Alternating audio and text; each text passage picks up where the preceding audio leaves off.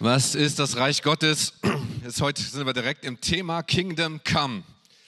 So, dein Reich komme, dein Wille geschehe. Und wir haben uns als Jugend so ein bisschen auf den Weg gemacht. Seit September sind wir in dieser Serie, wo wir uns Gedanken machen wirklich über das Reich Gottes.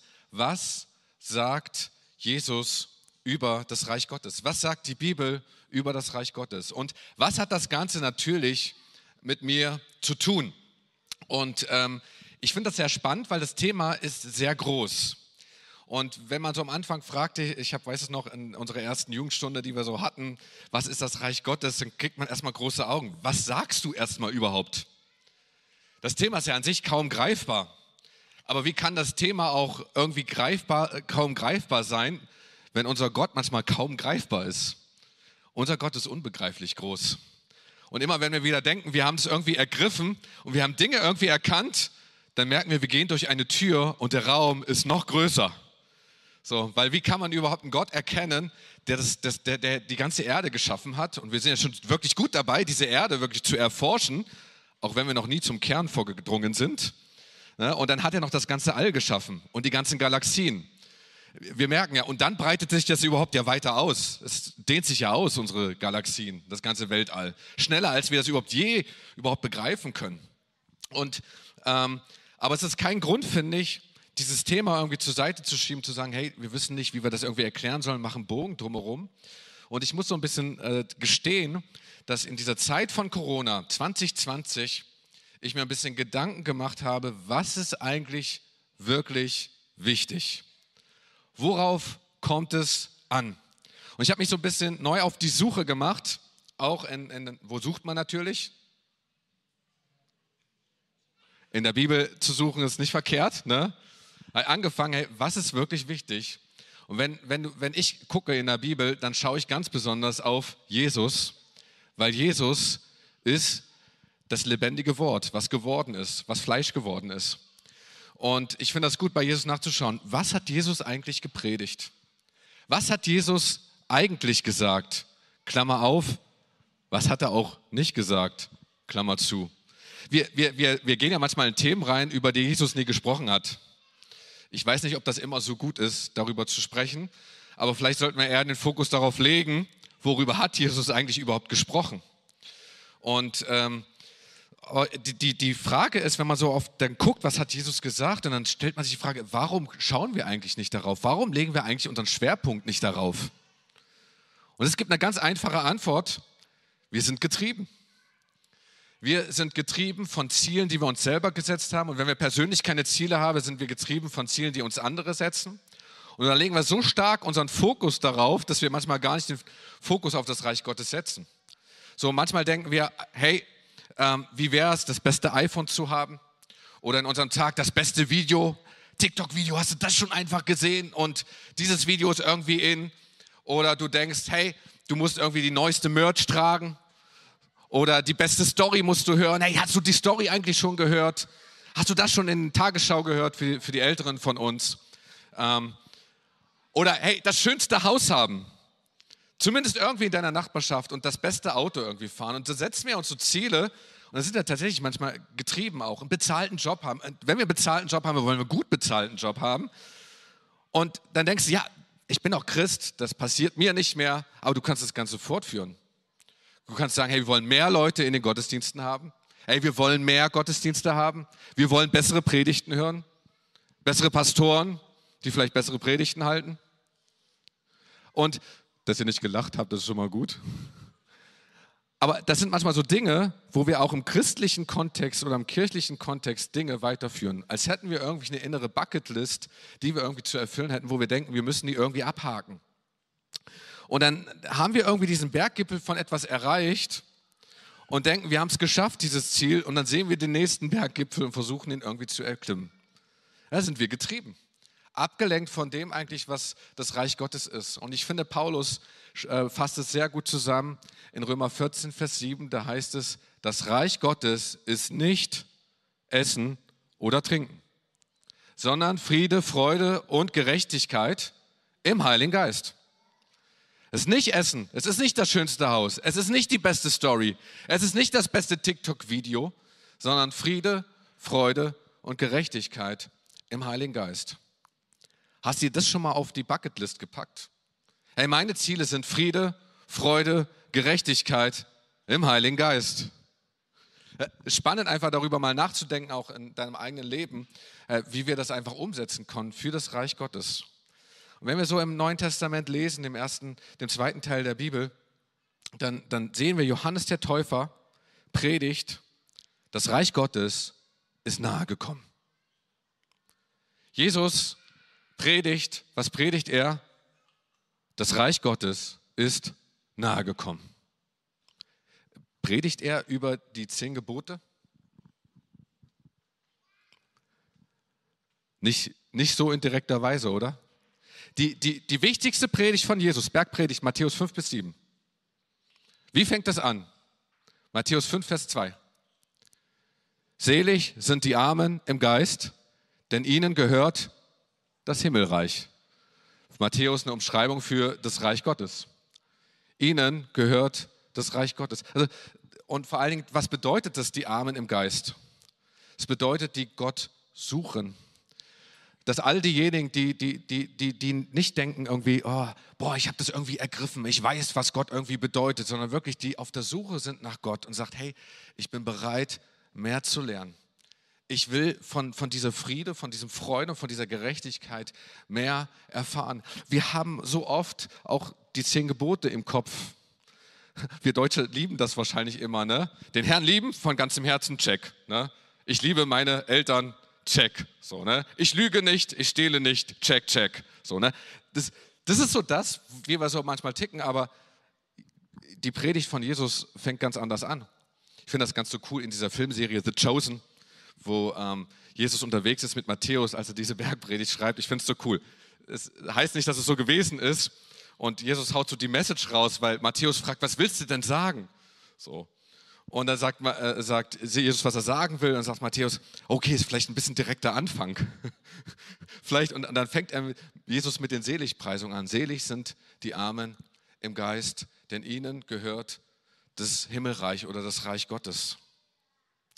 Das Thema des Reiches Gottes hat so eine dringende, so eine Dringlichkeit und so eine Wichtigkeit, die zentrale Botschaft überhaupt, äh, was, was Jesus einfach spricht über das Reich Gottes, wenn wir das einfach mal die Worte zählen, wie oft es einfach vorkommt, dass selbst in den 40 Tagen, als Jesus gestorben ist, in den 40 Tagen, bevor er in den Himmel aufgefahren wurde, über was sprach er denn? Apostelgeschichte 1, Vers 3 können wir lesen, über was er sprach. Ne? Über, er lehrte die Jünger, ne? das heißt es, zeigte sich immer wieder den Jünger und sprach vom Reich Gottes. Immer wieder vom Reich Gottes. Ganz ehrlich, die zwölf Gefährten von Jesus haben es nicht immer gerafft, was das bedeutet, oder? Mit dem Reich Gottes. Aber es lag Jesus so am Herzen, was dieses Reich Gottes bedeutet. Und ich finde, wir sollten hier und da mehr darüber nachdenken. Und das hat so eine Dringlichkeit, auch in der Bergpredigt, fast in der Mitte heißt es in Matthäus 6, Vers 33, strebt vielmehr nach seinem Reich und nach seiner Gerechtigkeit dann wird euch alles dazugegeben werden. Erstens viel mehr und zuerst und dann. Wir wollen ja erst immer alles haben und dann wollen wir wie nach dem Reich Gottes streben und nach seiner Gerechtigkeit, aber es ist umgekehrt, strebt zuerst nach seinem Reich, vielmehr zuerst nach seinem Reich und seiner Gerechtigkeit. Dieses Reich Gottes ist angebrochen mit Jesus und hat den Sieg errungen am Kreuz von Golgatha.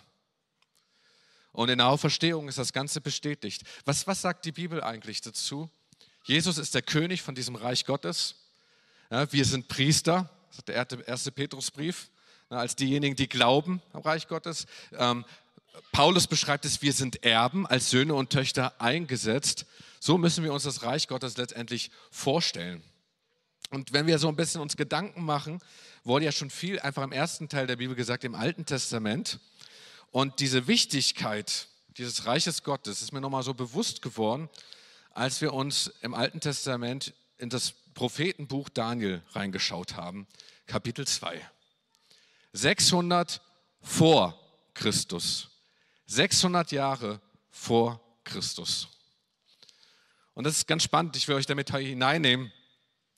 Nebukadnezar, damals der größte König überhaupt, den es gab, im zweiten Regierungsjahr, hatte einen Traum. Und dieser Traum stimmte ihn so ängstlich, dass er gedacht hat, oh, vielleicht ist es mit meinem Königtum vorbei, hat sich sogar Gedanken gemacht, hey, wie geht es überhaupt mit meinem Königtum überhaupt weiter? Ähm, dass, er, dass er aufgewacht ist, schweißgebadet und hat gesagt, okay, ich muss wissen, was dieser Traum bedeutet. Und weil er irgendwie so Verfolgungswahn hatte wahrscheinlich oder Angst hatte, dass irgendwie die Leute, die er hatte, die Berater, ähm, wahrscheinlich dann irgendetwas sagen, holt, ließ er die alle holen, Zauberer, Magier, so alle damals, die im Reich äh, da unterwegs waren in seinem Reich, ließ er die holen und sagte, du, ich will, dass ihr mir einen Traum deutet. Aber ich sage den euch nicht. Ihr müsst mir erstmal sagen, was der Traum ist und dann, was er bedeutet. Bäm. Äh, krass, oder? Das, das, ist mal, das ist mal eine Ansage. Du, und da standen die erstmal da, die ganze Crowd so vor dem König und denken, oh my gosh, was, was sollen wir denn überhaupt tun? Keiner König, keiner König kann dir das irgendwie sagen. Keiner hat über eine Ahnung, sag uns doch bitte diesen Traum. Er sagte, nein, ich habe das so beschlossen. Das ist spannend. Er ist so sauer. Nebukadnezar kriegt irgendwie einen cholerischen Anfall. Ne, und dann gibt es einen strengen Befehl. Und dann lässt er wirklich einen schrecklichen Befehl. Er, er will alle seine Berater, die Magier, alle und so weiter, sollen die Soldaten ausziehen und diese Menschen töten. So, also mit Nebukadnezar ist nicht zu spaßen. Und das Spannende ist, während sie so ausziehen, die Soldaten, klopfen sie an die Tür vom Daniel. Und Daniel ist einfach so da, sagt, hey, ähm, ganz spannend, ähm, warum der strenge Befehl des, des Königs? So, und, und Daniel sieht hier eine Situation, lässt nicht das irgendwie alles geschehen und sagt, hey, ich brauche ein bisschen Zeit, weil das, was hier passiert, Gott will etwas tun. Das nehme ich nicht hin, was hier einfach passiert. Und er nimmt seine Freunde und sagt, weißt du was?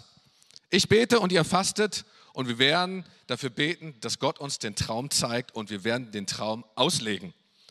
So, gesagt, getan und dann beten sie und dann fasten sie. Wenn, wenn wir das einfach so lesen, denken wir, Daniel ist irgendwie ein sehr reifer Mann und sehr alt und, und der ist weise und geht hier gut vor. Aber Daniel war im Alter von circa 15 bis 18 Jahren. Das kann man einfach so ein bisschen nachlesen.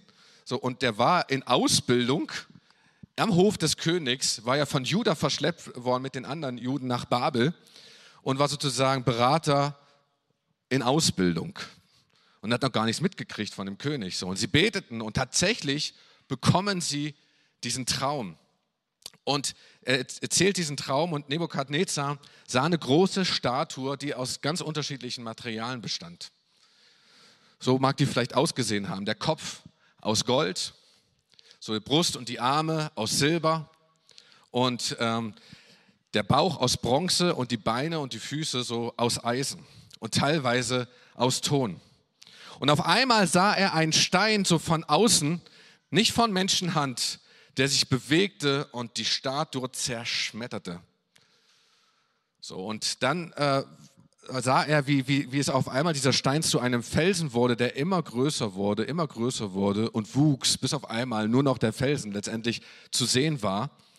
Und jetzt äh, kommt die Bedeutung des Traums in Daniel 2, Vers 36 und 45. Und ich habe Clovis gebeten, diesen Text einfach mal zu lesen ähm, und es hineinzunehmen. So, das ist der Traum. Nun wollen wir die Deutung von dem König sagen. Du König, König aller Könige, dem der Gott des Himmels Königreich, Macht, Stärke und Ehre gegeben hat und dem er alle Länder, in denen Leute wohnen, dazu die Tiere auf dem Felde und die Vögel unter dem Himmel in die Hände gegeben hat und dem er über alles Gewalt verliehen hat, du bist das goldene Haupt. Nach dir wird ein Königreich aufkommen, geringer als deines und dann ein drittes Königreich das aus Bronze ist und über alle Länder herrschen wird. Und das vierte Königreich wird hart sein, wie Eisen. Denn wie Eisen alles zermalmt und zerschlägt, so wird auch es alles zermalmen und zerbrechen. Dass du aber die Füße und Zehen teils von Ton und teils von Eisen gesehen hast, bedeutet, das wird ein zerteiltes Königreich sein. Doch wird etwas von des Eisens Härte darin bleiben, wie du ja gesehen hast, Eisen mit Ton vermengt. Und dass die Zehen an seinen Füßen teils von Eisen und teils von Ton sind, bedeutet, zum Teil wird ein starkes und zum Teil ein schwaches Reich sein. Und dass du gesehen hast, dass sich Eisen mit Ton vermengt, bedeutet, sie werden sich durch Heiraten miteinander vermischen, aber sie werden doch nicht aneinander festhalten, so wie sich Eisen nicht mit Ton mengen lässt. Aber zur Zeit dieser Könige wird der Gott des Himmels ein Reich aufrichten, das nimmer zerstört wird, und sein Reich wird auf kein anderes Volk kommen. Es wird all diese Königreiche zermalmen und zerstören, aber es selbst wird ewig bleiben. Wie du ja gesehen hast, dass ein Stein ohne Zutun von Menschenhänden vom Berg herunterkam, der Eisen, Bronze, Ton, Silber und Gold zermalmte, ein großer Gott hat dem König kundgetan, was dereinst geschehen wird. Der Traum ist zuverlässig und die Deutung ist richtig.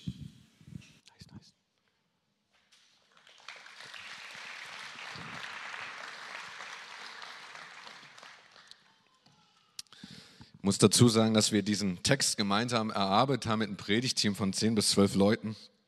Und es ist ein sehr schwerer Text, aber ich finde ein sehr bedeutsamer Text. Wollt ihr die Bedeutung wissen, was die Statue eigentlich bedeutet, ganz klar? Weil jetzt wissen wir das so ziemlich genau, dass sich das, was Daniel ähm, damals gedeutet hat, ähm, in, in, in, äh, in, in Wahrheit gekommen ist, Realität geworden ist. Ich finde es überhaupt spannend, dass dieser Traum dem Nebukadnezar gezeigt wurde, der überhaupt nicht an den Gott ähm, Jakobs, Isaaks und Abrahams geglaubt hatte. Und er zeigt ihn den, und hier ist die Deutung einfach dafür, das Gold hier steht für das neue babylonische Reich. So, Nebukadnezar war letztendlich der König von diesem Reich. Und ähm, danach kam ein Reich, das Reich der Meder und Perser mit dem König Kyros habe das einfach mal äh, hier geschrieben, ab dem Jahr 539 vor Christus. Und Bronze steht für das griechische Reich mit Alexander den Großen. Und das Reich mit dem Eisen und Ton ist tatsächlich das römische Reich, beginnend ab 67 vor Christus. Einmal das Eisen für das römische Reich und Ton letztendlich für die Teil, ganze Staatenteilung, die mit dem römischen Reich einherging. Wir denken, oh, wie soll das passiert sein? Aber wir, wir sehen ja die Reste bis ins 18., 19. Jahrhundert. Alle Historiker wissen ja auch, damals Deutschland, ne, das, dann heißt es so im 18., 19. Jahrhundert, das, das Ende des, des Heiligen Römischen Reiches deutscher Nation. Also man hat sich dort, man hat dort die Wurzeln gesehen in diesem Römischen Reich. Und was spannend ist, mitten in diesem Römischen Reich, circa um die Jahrtausendwende letztendlich, mit dem Punkt Null ungefähr, ne, kommt ein Reich in Existenz, wo ich das Reich Gottes deute hier? Das ist die Frage. Manche nehmen das letztendlich das tausendjährige Reich und sagen, das ist die spät, das spätere Endzeit. Aber ich sehe es hier als das Reich Gottes, das hier beginnt. Und wo wir einfach sehen, da kommt ein Stein. Und der Stein ist für mich so ganz klar, Psalm 118, Vers 22, der Stein, den die Bauleute verworfen haben, ist zum Eckstein geworden. Jesus zitiert das später in Markus 12. So, und ähm, mitten in diesem römischen Reich, im kleinen Ort Bethlehem, wird auf einmal ein Baby geboren, der Sohn Gottes Jesus. König von diesem neuen Reich. Und man merkt, dieses Reich ist so ganz anders. Nicht der Superking, als hätte irgendwie Gott gesagt, okay, ähm, die Erschaffung der Erde kennen wir schon.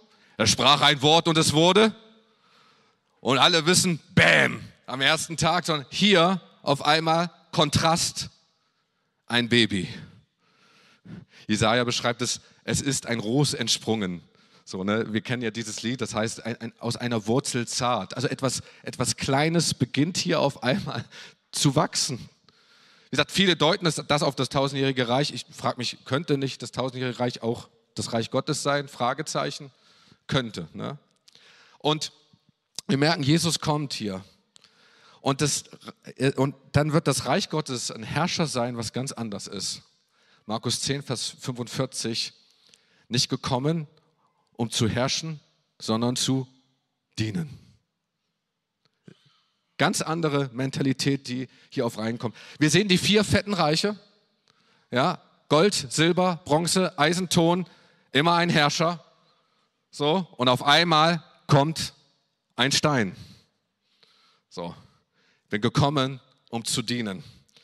Oder in Jesaja 42, Vers 3, was lesen wir? Das geknickte Rohr wird er nicht zerbrechen, den glimmenden Docht wird er nicht auslöschen. Was für ein Staat, oder? Was für ein König ist dieser Jesus? Alle haben sich dieses Reich ganz anders vorgestellt. Damals haben sie gedacht, oh Mann, das römische Reich wird von diesem König wow, so richtig überfahren. Es kommt ein kleines Ros, eine Wurzel, zart, ein Baby. Und ähm, was wir hier sehen ist, Reich Gottes breitet sich kraftvoll und stetig aus und keine politische Grenze kann es aufhalten. Bis heute sehen wir, wie sich das einfach ausbreitet. Und natürlich kann man aus dem äh, Kapitel 2 in Daniel sehr viel rauslesen, aber ich will einfach nur so auf drei kleine Statements, auf diese Kultur des Reiches Gottes ein bisschen reingehen. Und der erste Punkt, das Reich Gottes breitet sich aus. Reich Gottes wird immer größer. Wir sehen, es hat mit dem Kleinen angefangen, mit Jesus, mit seinen Jüngern ging es weiter. Die haben es überall in alle Enden der Erde gebracht. Noch nicht, sind nicht alle Enden der Erde erreicht, aber es wurde bis heute immer größer. Reich Gottes breitet sich auch immer schnell aus. Und das ist nicht nur etwas, was in der Bibel steht, weil wir denken, boah, das ist eine Wahrheit und die müssen wir jetzt festhalten. Ungerechtigkeit breitet sich auch aus, oder? Sehen wir überall hier auf dieser Welt. Aber das Reich Gottes breitet sich schneller aus. Es ist größer als das. Die Frage ist, lenken wir unseren Blick auf die wachsende Ungerechtigkeit oder lenken wir unseren Blick auf die wachsende Gerechtigkeit Gottes? die sich ausbreiten will, auch in deinem Leben. Und wo du vielleicht dich fragen kannst, hey, wo kann das Reich Gottes irgendwie sich auch in meinem Leben irgendwie ausbreiten? Was tut Gott einfach in meinem Leben? Oder habe ich andere Ziele irgendwie ständig im Fokus, wo ich denke, das muss ich irgendwie tun und das muss ich tun? Hey, bin ich wirklich fokussiert auf das Reich Gottes? Viele Menschen haben damals das Baby, haben Jesus übersehen, weil sie gedacht haben, es müsste so, so und so sein, aber es war nicht so, so und so sondern Jesus ist so ganz anders gekommen. Gott ist so ganz anders gekommen. Es breitet sich aus. Und ich will einfach dich ermutigen, so einfach zu schauen, hey, wie breitet sich das Reich Gottes aus? Auch alles, was so wir so erleben, auch im politischen, ich meine, ich erlebe das ja auch, dass Leute immer sagen, hey Gideon, und da passiert das gerade jetzt mit Israel und was, äh, was, was meinst du dazu und wir müssten doch und wir sollten doch. Wisst ihr, was meine erste Reaktion war? zu dem, was ich gesehen habe? Meine erste Reaktion war eine Frage. Ich sage, Herr, was willst du tun? Was willst du tun? Was bedeutet das letztendlich für mich? Was bedeutet es für uns? Was ist meine Aufgabe darin? Wie breitet sich Reich Gottes aus? Weil wir oft manchmal die Dinge und Fokus auf Dinge legen über die ganze Ungerechtigkeit und das kann dich lähmen. Die ganze Empörung, du kannst mit Empörung auf, auf Empörung mit Empörung reagieren, aber das bringt dich nicht weiter. Also du kannst dich fragen, hey Gott, was willst du mit mir gerade in dieser Situation tun? Was willst du, was willst du tun? Vielleicht fasten und beten, zu gucken, einfach eine Erkenntnis zu bekommen, wie Daniel es tat. Der zweite Punkt hier, das Reich Gottes, das hat Kraft. Gott wirkt durch Menschen, die ihn suchen, egal ob Männer, egal ob Frauen, egal ob jung oder alt, egal ob mit Bildung ohne Bildung. Ob es Akademiker sind oder ob das Leute einfach nur in Ausbildung sind. Hey, Gott wirkt durch diese Menschen. Und was waren die Fischer, die mit Jesus unterwegs sind?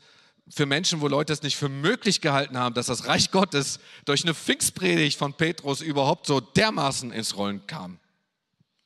Und dann lesen wir das in 1. Korinther 1, Vers 27, gehe gleich mal Vers 28 rein, da heißt es, was gering ist vor der Welt und was verachtet ist, das hat Gott erwählt. Was nichts ist, damit er zunichte mache, was etwas ist, auf das sich kein Mensch vor Gott rühme. Weil es die Kraft zeigt von dem Reich Gottes, von der Kraft der Herrlichkeit des Heiligen Geistes, die in uns wirkt. Weil wie soll die Macht Gottes überhaupt sichtbar sein, wenn wir denken, wir haben es vollbracht? Aber er hat alles am Kreuz vollbracht. Und es liegt an seiner Kraft, durch uns zu wirken. Um letztendlich zum dritten Punkt reinzukommen, das Reich Gottes ist ewig. Es hat eine Ewigkeitsperspektive. Es ist nicht gescheitert mit der Kreuzigung von Jesu. Und es war kein kleiner Meilenstein, wo wir sagen, ah, Auferstehung und dann ist irgendwie alles wieder eingegangen, sondern hier fängt etwas an, dass ein Stein herausgebrochen wurde, nicht von Menschenhand, sondern von Gottes Hand, sondern anfängt immer mehr zu wachsen, immer mehr zu wachsen, auch heute. Und die Frage ist, legen wir dort den Fokus darauf, was überhaupt Ewigkeitsperspektive hat? Äh, eine Freude und ein Frieden und eine Gerechtigkeit, die eine Ewigkeitsperspektive hat. Wir gucken häufig auf die irdischen Freuden, den irdischen Frieden. Jesus sagt ja auch, ah, den, den Frieden, euren Frieden lasse ich euch, meinen Frieden gebe ich euch. Nicht den die Welt gibt, sondern den der Vater gibt. Also es geht hier um einen anderen Frieden, um eine, eine himmlische Freude, einen himmlischen Frieden und eine himmlische Gerechtigkeit, die wir einfach sehen, dürfen wir nicht verwechseln. Ähm, und, und da liegt die Ewigkeitsperspektive einfach drin, einfach das zu sehen. Und das Spannende ist, wenn wir auch die himmlische Freude sehen. Diese himmlische Freude überwindet trotz Hass, liebt trotz Hass, liebt trotz Ungerechtigkeit, liebt, auch wenn dich jemand irgendwie beschimpft, auch wenn du denkst, du hast nichts wert, Liebe überwindet, es wird immer größer. Versteht ihr so die Perspektive, die, die Gott einfach hier reinbringt? Und wir denken manchmal, das Reich Gottes ist so begrenzt und wir sehen irgendwie Ungerechtigkeit und denken, oh, wir fühlen uns so klein. Aber Gott gebraucht uns, etwas zu tun dort, wo er uns einfach ruft. Und ich kann einfach nur sagen, wenn das Reich Gottes für dich eine zentrale Rolle einnimmt, dann wird Jesus auch in deinem Leben eine zentrale Rolle einnehmen. Ich wiederhole diesen Satz. Nimmt das Reich Gottes in deinem Leben eine zentrale Rolle ein, dann nimmt Jesus in deinem Leben eine zentrale Rolle ein. Und es ist natürlich überhaupt die Frage, wie breitet sich das Reich Gottes aus? Und vieles sehen wir heute auch, was, was passiert ist durch, durch Männer und Frauen, die sich von Gott rufen lassen. Die Schulen, die wir heute sehen, das ist ja heute alles fast verstaatlicht, wurde ja eingeführt. Männer und Frauen Gottes, die sich haben rufen lassen, Christen, hey, denen es am Herzen lag, dass Kinder gebildet werden, angefangen in den Klöstern, aber zu sagen, hey, wie können wir das in die Breite kriegen? Wie können wir finanzielle Mittel ähm, hineinstecken, damit Schulen entstehen? Und was haben wir heute? Wunderbare Schulen, damit Menschen lesen und schreiben können, Kinder lesen und schreiben können, damit sie auch die Bibel verstehen können. Wissenschaft. Wie viele Wissenschaftler hey, waren von Gott, vom Heiligen Geist inspiriert? Und kirchliche Machthaber haben sich dagegen gestellt. Ja, aber sie wussten, Gott ist viel größer als das. Die Erde ist viel größer als eine Scheibe. Blaise Pascal war wirklich jemand, der hat den Heiligen Geist erfahren, der hat das Feuer äh, wirklich Gottes erfahren, der hat dieses Zeugnis, was er mit Gott einfach erlebt hat, der konnte, der konnte eine ganze Nacht, ich glaube ein paar Stunden, wusste er nicht, was er tun sollte, hat sich das als ein Zeugnis in seinem Mantel eingewebt, hat man später nach dem Tod gefunden, immer wieder sich daran zu erinnern, es gibt etwas Größeres, etwas Höheres als die Wissenschaft. Dinge einfach vorangebracht, Innovation. Martin Luther King, sein Leben hat bewirkt, dass Rassentrennung letztendlich aufgehoben wurde, dass Menschen, alle Menschen wählen konnten in Amerika. Die, der zweite Teil der Rede, I have a dream, alles, was wir kennen, steht gar nicht in seinem Skript. Denn beim ersten Teil hatten sie gar nicht zugehört, beim zweiten Teil fing er auf einmal an und dann fing er an, I have a dream. Und da war jemand ganz begeistert und sagt, diese Rede, die muss ich irgendwie sehen. Und da sagt er, weißt du was, ich gebe dir mein Skript und er sucht irgendwie verzweifelt in diesem Skript, wo ist diese I have a dream Rede, steht gar nicht drauf. Weil jemand sich vom Heiligen Geist hat inspirieren lassen, Innovation hier reinzubringen, auch in unsere Gesellschaft. Krankenhäuser, die wir heute auch haben, auch heute verstaatlicht, privatisiert, Menschen, die einfach gesehen haben, hey, wir müssen was tun, weil der Wille Gottes ist es, dass Menschen gesund werden. Darum heißen auch einige Krankenhäuser heute Heiliggeist Krankenhaus. Nicht, weil ihnen irgendwas nichts Besseres eingefallen ist als Name, sondern weil es Menschen damals gab, die geglaubt haben, dass Gott heilt und das ist etwas, wo wir tun, etwas tun können in, unserem, in unserer Gesellschaft. Wir merken, wie Reich Gottes sich ausbreitet. Das Rote Kreuz, das Rote Kreuz ist auch jemand von Jean-Henri Dunant, der das gegründet hat. Der hatte zwei Hauptziele. Die Einheit der Christen und das Reich Gottes auf diese Erde kommt. Er hat auch das CVJM äh, hier, wir haben ja die CVM-Hochschule in Kassel gegründet und es ist vorwärts gegangen. Oder wenn ich heute sehe ein YouTube-Video, ein christliches Musikvideo, wo Menschen angesprochen sind und du siehst die Kommentare einfach darunter Und da schreibt eine junge Witwe, die ein kleines Baby hat und ihr Mann kürzlich verstorben ist, wie sehr es doch das Lieblingslied war ihres Mannes. Und ein paar Wochen bevor er gestorben ist, hat er immer wieder dieses Video gehört und war so ermutigt. Und sie schreibt das so in diesem Kommentar drunter und bedankt sich einfach dafür. Und die lebt in Amerika. Und da schreibt eine äh, 75-Jährige äh, aus Australien und sagt, weißt du was, ich habe gerade deine Zeilen gelesen, ich bete für dich, dass Gott dir begegnet einfach in dieser Not, in dieser Zeit. Und du merkst auf einmal, Reich Gottes ist gar nicht beschränkt auf irgendein Land, sondern es geht irgendwie global und Gott wirkt durch ein christliches Musikvideo und lesen etwas und Menschen fangen füreinander zu beten, obwohl sie sich noch nie gesehen haben, aber durch den Heiligen Geist sind sie einfach miteinander verbunden und es passieren Dinge, die in Kraft und die in Wahrheit kommen. Und ähm, ich habe einfach so Marco gebeten, einfach mal so seine Story erzählen, hier so aus Kassel, was passiert ist. Und Marco, ich würde sagen, du darfst starten. Genau. Ich bin Marco Mandelka. Viele haben mich bestimmt schon mal hier gesehen, viele aber auch nicht. Ich bin erst seit kurzem hier, weil ich mich erst vor kurzem für Jesus entschieden habe. Und ja, die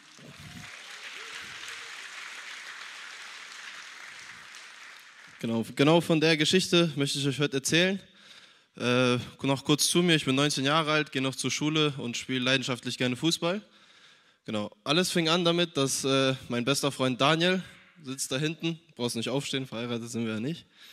Äh, genau, wir haben zusammen in der Therme darüber geredet und er hat mir von einer Begegnung erzählt. Er hat mir erzählt, dass äh, er mit Margarita, eine Frau, die auch hier aus dem Jesuszentrum, äh, die schon sehr lange glaubt, hat ihm erzählt von Jesus, was das Ganze in Menschen bewirkt, was das Reich Gottes ist, was das Reich Gottes äh, ja, für Menschen schon getan hat und was das alles, ja, wie das einem Menschen helfen kann. Sie hat ihm Videos gezeigt, wie Menschen geheilt wurden durch Gebete, wie Dämonen ausgetrieben wurden und einfach Zeugnisse gezeigt von vielen Menschen, die gesagt haben, seitdem ich Jesus in meinem Leben habe, ist mein Leben besser geworden. Nicht nur habe ich das ewige Leben empfangen, sondern auch das Leben auf dieser Welt hat sich für mich zu einem besseren hingewendet. Das Ganze hat mich am Anfang sehr überrascht, weil wir sonst nie über solche Sachen geredet haben und ich konnte damit am Anfang nicht viel anfangen. Bin aber nach Hause gegangen und irgendwie hat das Ganze irgendwas in mir bewirkt. Es hat die ganze Zeit in mir gebrodelt, dass, dass irgendwie eine Wahrheit dahinter stecken muss. Irgendwie hat er auch in der Art, wie er geredet hat, war er sehr überzeugt davon. Ich habe mir natürlich diese ganzen Heilungen und äh, ja, wie die Menschen ihr Leben verbessert haben mit menschlicher Geistlichkeit von mir irgendwie erklärt, habe gesagt, ja, die bilden sich das ein. Ich konnte dem Ganzen keinen Glauben schenken. Dann habe ich mich aber entschieden, ich lese die Bibel als eine Art Experiment und es wird etwas mit mir machen oder es macht nichts. Also habe ich angefangen, die Bibel zu lesen. Und umso länger ich die Bibel gelesen habe, umso mehr ich die Bibel gelesen habe, habe ich gemerkt, wie viel Wahrheit da drin steckt. Es war für mich erschreckend, wie ein so altes Buch einem so jungen Menschen so viel Weisung geben kann und so viel Wahrheit in mein Leben auch reinbringt.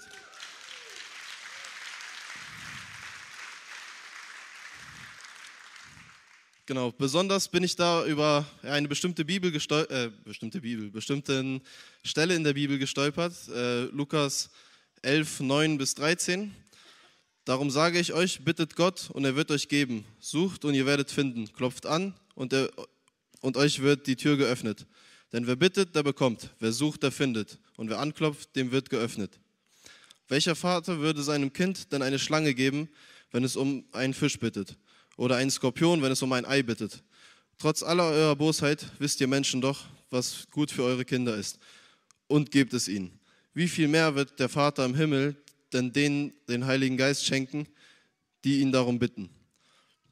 Nach diesem Statement in der Bibel, wo ich dann auch schon langsam das Gefühl hatte, das, was da steht, ist wahr, habe ich immer wieder kleine Gebete gesprochen. Hatte ich Angst vor einem Fußballspiel, das wir verlieren könnten, habe ich da Gebete gesprochen. Hatte ich Nervosität vor einer Klausur in der Schule, konnte ich beten und diese Nervosität wurde mir irgendwie genommen. Aber trotzdem hatte ich immer noch nicht dieses 100, diesen hundertprozentigen Vertrauen darauf, weil es sich immer nur um geistige Hilfe handelte. Und dann dachte ich mir, ja, das ist wahrscheinlich meine Psyche, die das macht. Da hat der Feind mir einfach ja, Gedanken in den Kopf gesetzt, die das irgendwie erklären sollten, dass ich nicht komplett zu Gott komme. So hatte ich immer noch Zweifel. Es kam dann zu einem Punkt, da habe ich äh, ja, einen Schicksalsschlag erlitten. Ich äh, ja, habe mich verletzt beim Fußball. Eine für einen Fußballer relativ schlimme äh, Verletzung, von Ärzten diagnostiziert als äh, Schambeinentzündung.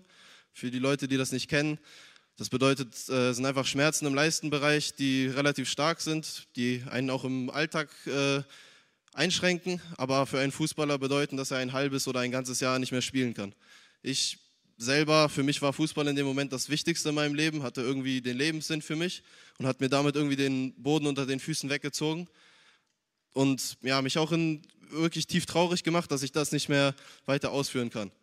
Dann habe ich natürlich auch zu Gott gebetet, dass er mich heilt, weil ich ja von Daniel gehört habe, dass Leute geheilt werden, dass äh, Gott einem sowas gibt. Und wenn wir diesen Bibelvers, den ich gerade vorgelesen habe, oder diese Bibelstelle, dann heißt es ja, dass wenn ich anklopfe, ihn suche, indem ich die Bibel lese, indem ich äh, versuche, in Kontakt zu treten durch Gebete, dann gibt er mir so, solch eine Sache.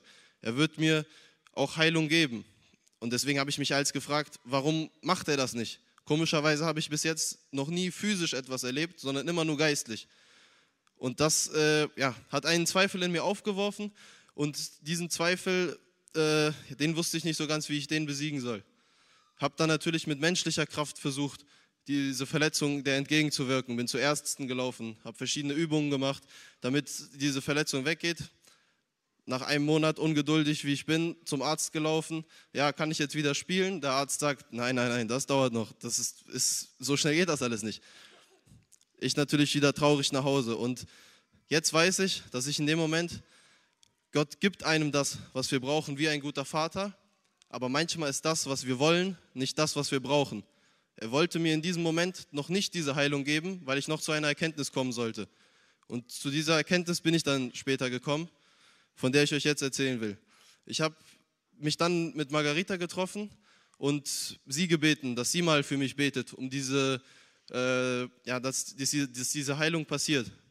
Sie hat nicht nur das gemacht, wir haben uns davor erstmal noch zwei Stunden lang über den Glauben unterhalten und sie hat mich wirklich alle meine Fragen beantwortet und hat äh, ja, mich absolut zum Glauben gebracht, was dafür gesorgt hat, dass ich viele Zweifel verloren habe. Und dann kam der springende Punkt. Sie hat dieses Gebet gesprochen, dass diese Verletzung weggeht.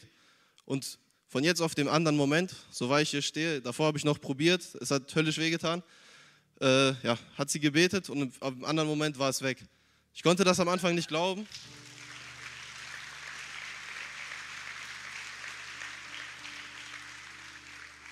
Ich konnte das am Anfang nicht glauben und bin, glaube ich, 70 Mal in die Luft gesprungen, habe 30 Sit-ups gemacht und wollte die ganze Zeit gucken, ist das wirklich jetzt weg?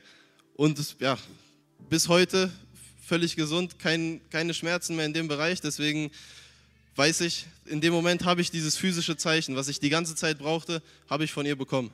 Das war dann auch der Punkt, wo ich mit ihr ein Übergabegebet gesprochen habe und mich dafür entschieden habe, Jesus in mein Leben anzunehmen, weil jeglicher Zweifel für mich in dem Punkt besiegt war. Weil so eine Sache kann nur Gott tun.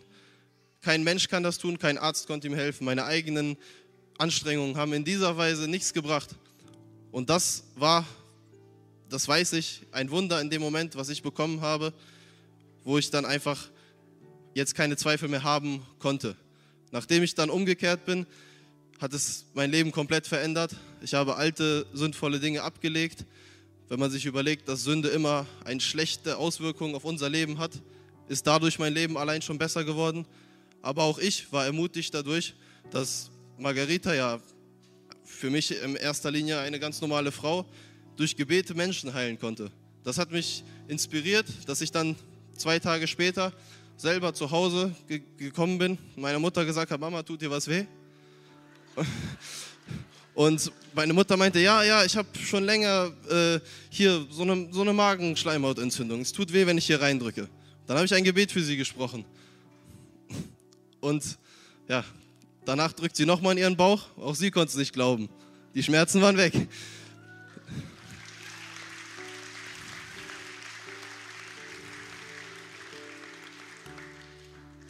Und in weiterer Weise bin ich dann, hatte ich das Gefühl, ich gehe jetzt zu meiner Oma. Da standen Freunde von meiner Oma mit, die saßen mit ihr am Tisch. Auch für die habe ich gebetet. Auch hier hat Jesus sie geheilt.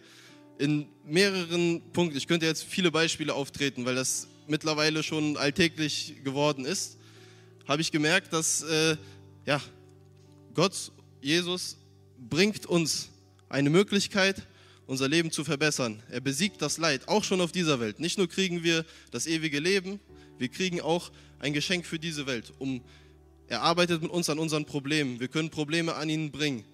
Und diese Probleme kann er dann für uns lösen. Und das ist, denke ich, eines der größten Geschenke, die man als Mensch annehmen kann.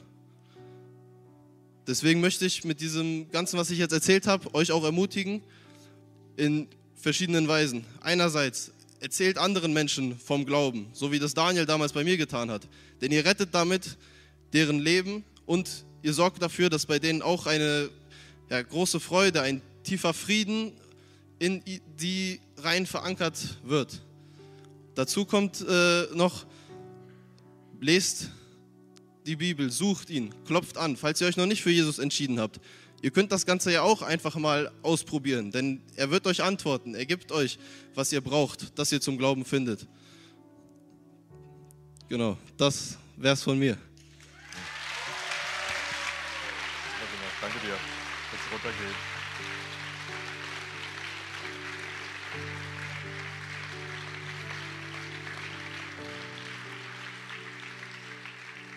Gott schreibt Geschichte durch Menschen, jung und alt und egal wie jung im Glauben.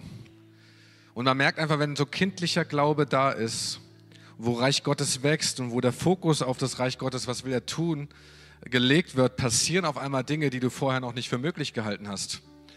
Und ich will einfach so zum, zum Ende dich das einfach fragen. Matthäus 6, Vers 33, wenn es heißt, strebt vielmehr zuerst nach seinem Reich und seiner Gerechtigkeit, dann wird euch alles dazugegeben werden. Wie, inwieweit du strebst immer noch nach seinem Reich und seiner Gerechtigkeit. Lenkst du deinen Fokus auf die wachsende Ungerechtigkeit? Oder lenkst du den Fokus auf die wachsende Gerechtigkeit Gottes in deinem Leben? Da vielleicht, wo Gott etwas spricht, etwas auch einfach zu tun. Bist du getrieben von irgendwelchen Zielen?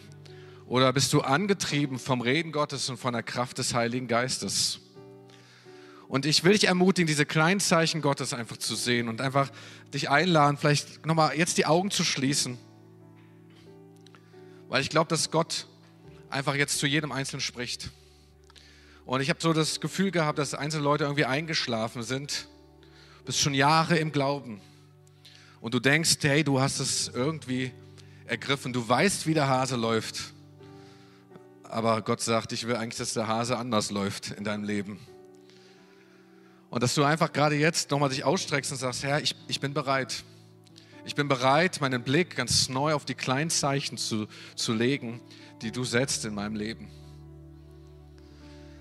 Da, wo Ungerechtigkeit ist, auch in deinem Leben, du bist fokussiert einfach auf Ungerechtigkeit und du bist empört einfach darüber, du ärgerst dich, das raubt dir emotionale Kraft. Also sagen, Herr, ich strebe jetzt nach deiner Gerechtigkeit. Halleluja. Vater, es tut so gut, Herr, einfach in deiner Gegenwart, wenn wir sehen, was du tust, wenn wir sehen, wie sehr du uns liebst. Herr, du gibst so viel mehr, als wir brauchen. Und gerade jetzt bete ich, dass du jedem Einzelnen genau die Antwort gibst, die der Einzelne hier braucht heute, an diesem Morgen. Und ich will dich einladen. Vielleicht bist du hier und hast dein Leben Jesus noch gar nicht gegeben. Du hast noch nicht die klare Entscheidung in deinem Leben getroffen, dass Jesus der König ist in deinem Leben. Dass er die Nummer eins ist in deinem Leben. Und du hast heute die Chance, heute, jetzt in diesem Augenblick, das Reich Gottes in dir Platz nimmt und sich ausbreitet, auch durch dein Leben. Und wenn du heute hier bist, während alle so die Augen geschlossen haben, auch du gerade zu Hause, diese Entscheidung heute zu treffen, dann heb doch gerade jetzt deine Hand und sag, Jesus, ich bin hier bereit. Ich will heute einfach mein Leben dir geben. Ich will, dass du König bist in meinem Leben. Ich will, dass du die Nummer eins bist in meinem Leben. Ja, vielen Dank. Vielen Dank. Ich will, dass du regierst. Vielen Dank in, in, in, in meinem Leben. Und lass uns gemeinsam einfach aufstehen.